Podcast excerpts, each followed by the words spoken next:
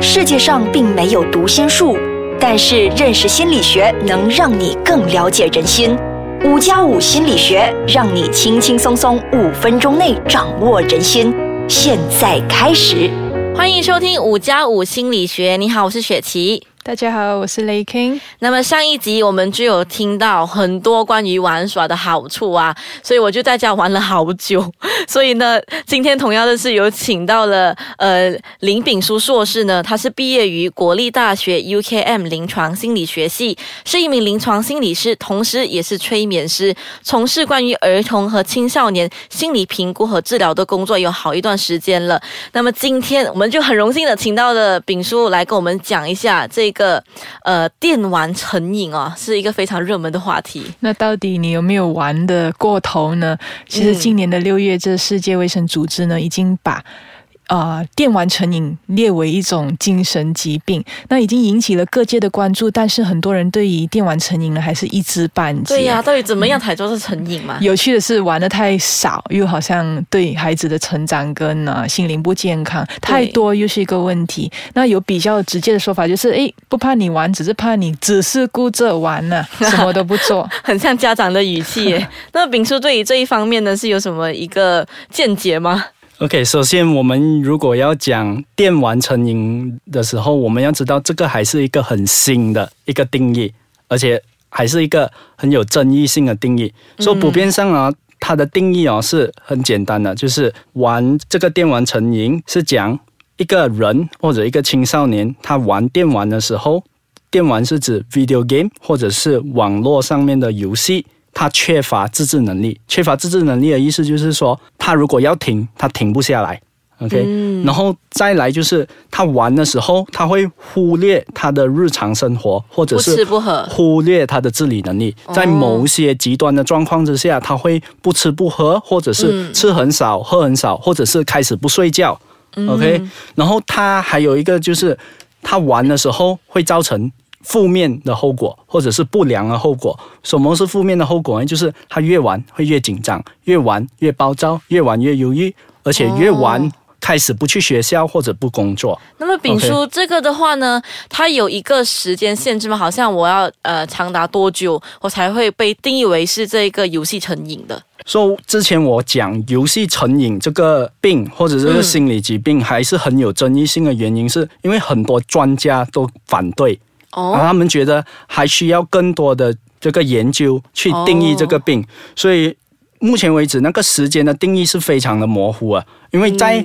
很多的这个电玩竞技的那些专业的电玩家，professional gamer，他们玩。电玩的时间是很多的，很长啊。可是他们没有所谓的电玩成瘾的症状，就是说他们玩的时候，他们虽然玩超过六个小时，可是他们不会越玩越忧郁或越玩越焦虑。所以在定义这方面呢，他们是发觉有困难的。可是如果我们看回中国的这个定义，中国在二零零八年哦，对网络成瘾有一些定义，那个定义就是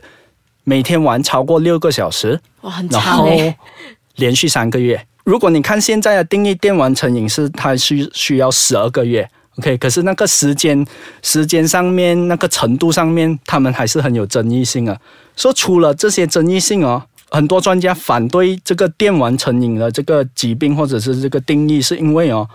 它其实跟你沉迷一个爱好。所投入的时间，为什么？如果我学乐器的话，我练习一个六个小时，你又不会说我是什么沉迷，对不对？乐器成瘾。嗯，所以丙叔就告诉我们，这个是非常模糊的一个定义。这样子，我就比较好奇的是，你玩电子哦，会不会让人家暴力？就你玩了之后，会让人家想要打架吗？OK，说。讲到这个东西哦，你要看回它的这个整个历史。历史的意思是说，我们很习惯的、很容易的去怪罪媒体。OK，媒体的意思就是说，以前我们会认为看漫画了会引起暴力，然后有些人就讲看那些暴力的电视或者电影会引起暴力，然后现在最新的就是讲玩这个电玩。会引起暴力，新媒体。可是，可是我们要知道的时候，大多数的人看这些暴力的东西或者玩这些暴力的游戏，OK 是没有问题的。OK，所以研究显示是暴力跟玩暴力的游戏是没有关系的。OK，、嗯就未必能定义它就是一定是从里面学习这个暴力的。OK，可是要讲一点啊，就是有一些性格的人，有一些嗯 aggressive trait 的人，或者是他们在遇到一些事情的时候，他们玩这个东西的时候，他们会有这个暴力的倾向。可是发生暴力的事情是少之又少啊。OK，、哦为什么？因为哦，现在啊，差不多九十八线的青少年，或者我所知道的人都至少有玩过暴力的游戏。OK，、嗯，至少至少一个啦。说我自己本身呢，我以前呢，我有玩过，好像 Counter Strike 啊、Call of Duty 啊，就是哦很好射射射枪的一些游戏，或者是打战的一些游戏。可是啊，大多数人玩过后，他们懂得分辨那个是虚幻的。OK，那嗯个只是电子游戏里面的东西，并不会真的去带到现实里面嗯，去。那么打电玩的话，它是有助于减压吗？还是呃，常玩的话也，我们也不能把它定为一种病，就是纯粹解压的话呢？OK，呃，说很多人哦认为哦玩电子游戏或者电玩哦是没有用啊。其实哦，玩电子游戏哦，它是能够达到一个处理自己情绪的作用啊。OK，、说除了处理压力之外哦，呃，在心理学上有一个理论哦，叫做 catharsis，就是什么来 catharsis 的？catharsis 的这个理论哦，意思就是说，他会在一些能够控制的媒体上边发泄自己的情绪。嗯，OK，比如，说如果他很生气，他现实生活中他不能表达出来，他会透过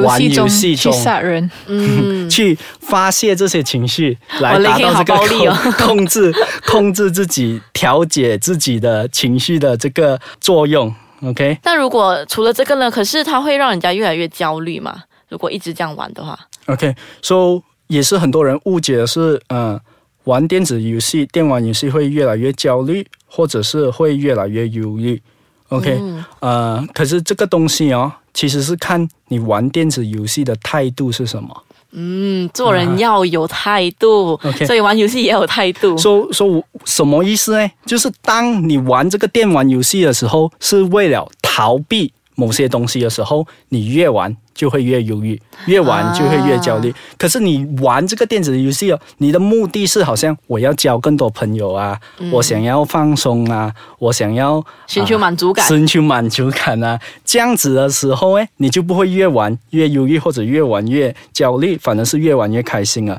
所谓越玩越忧郁，就是在生活中有一些压力你面对不到，你透过玩电子游戏去逃避现实的问题的时候，那个时候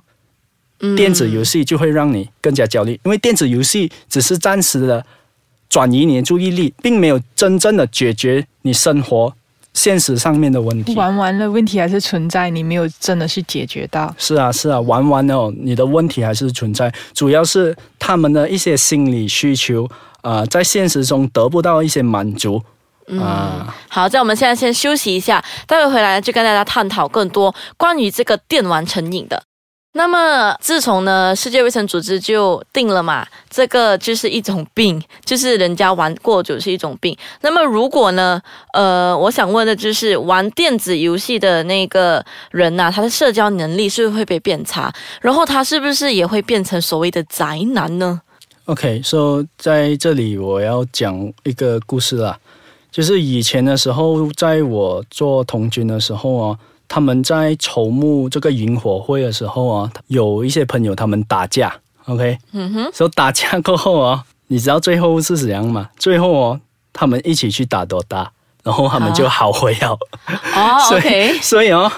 呃，所谓的玩电子游戏哦，会变成宅男哦，或者会影响社交能力哦，其实是不是那么的正确啊？OK，、所以有些人反而，如果你在现在哦，某些电子游戏电玩你没有玩哦。你是交不到朋友，或者是你会跟同年龄的人哦失去那个话脱节，或者是没有那个话题啊。还是有一点点的好处的。不只是有好处，只是说好处就是在他有时候可以和解，或者是增进嗯朋友之间的感情。这样什么样的人呢？他们玩电子游戏，他们会成成瘾。不只是成瘾，就是他们社交能力很差，就是他们可能平时的时候哦，他们在学校社交能力已经不好啊，嗯或者是他们常常被欺负、o k 他们会想要逃避这些问题，所以他们躲在家里玩这个电子游戏。OK，在这种情况之下，他们真的是需要帮助啊。嗯，去追根究底，看为什么会去一直啊、沉迷于玩电玩，到底是社交已经出现问题了，可能情绪出现问题，还是其实是透过这个玩电子游戏呢，去交到更多的朋友等等的。嗯，他还有什么原因呢，会导致他就是呃很想再继续玩下去？OK，说、在这些玩电子游戏哦，玩到成瘾，然后需要帮助的人哦，其实很多时候哦，在他们的生活中缺乏一些缺乏一些成就感，缺乏一些归属感，缺乏一些认同感，他们有一些痛苦，他们表达不出来，他们又面对不到，处理不到，然后他们这些现实中得不到的东西是可以从电玩上得到，因为电玩上你如果打赢一个人。立刻的话，哇，你很厉害啊！立刻会有奖赏 对所以你在有一些成就感。呃有一些成就感，在电玩中，你可能是一个英雄啊，嗯你可能你在你你可能打赢了怪兽，你有那个存在的意义啊，然后你也有那种快乐的情绪的那种感觉啊，OK，、所以呢，主要怎样帮助他？或者是帮助这一群人呢，就是要了解到，第一要了解到他痛苦的是什么，他逃避的是什么，他的生活里面缺乏的心理需求或者心理营养到底是什么？嗯 OK OK，这个就要靠朋友和家人来观察了，对吗？有时候朋友跟家人是可以做起到一定的作用，可是我们如果讲这一群人的时候哦，有些时候他们的朋友就是欺负他们的人，所以他们才要用电玩、玩电玩里面得到真正的朋友啊。OK，所以哦，如果有这些问题，其实父母扮演的重角色会比较重要。因为常常父母会做的事情就是没收孩子的电玩，或者是你这么一直玩，你去读书啊，开始责怪孩子。可是他们看不到，其实是孩子已经开始很痛苦啊。玩游戏是唯一他能够发泄他情绪的方对，式，寄托的一个方式。式。嗯、那么我还知道是家长呢，他会强行的把孩子的那些电玩给没收掉的话，那么这里去到治疗的方法的话，他可以有些什么？简单来讲呢，就是带他去见临床心理师或者是辅导员。OK，、嗯可是如果你要讲治疗，首先哦，你不要把它看成一个病线。首先，嗯你要了解到为什么你的孩子痛苦，你要了解到你要有这个同理心去走进孩子的世界。所以，其中一个很好的方法就是陪孩子玩，嗯陪孩子同时的玩那个电子游戏，所以你可以明白到为什么他会上瘾。他在电玩玩游戏里面想要达到的东西是什么？与其去一开始就去没收，而破坏你们亲子之间的感情，你要尝试去走进孩子的世界，你才能够把他从电玩的世界带出来。可是很多父母呢，在空档的时候就会划手机呀、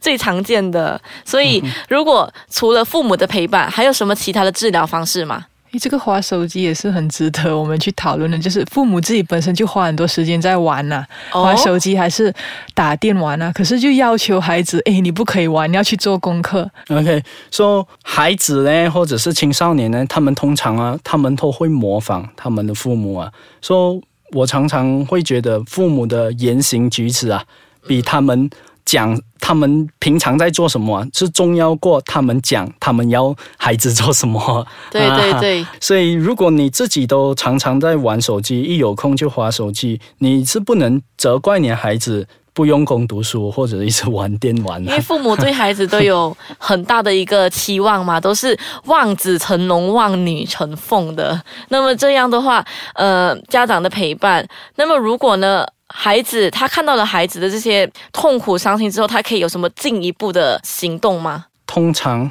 要走进一个孩子的世界，通常关系已经不好哦，嗯，孩子的情绪才会出现问题啊。哦所以我所知道的是我所知道的是，其实是很难的。说家长或者是父母不需要一个人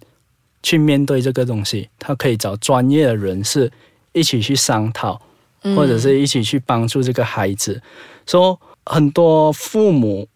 他们会把自己太大的、过大的这个期待投射在孩子的身上，对，所以有些孩子哦，他们觉得满足不了父母的期待的时候，他痛苦，他伤心，他焦虑，嗯，对，他无法去跟父母讲这件事情。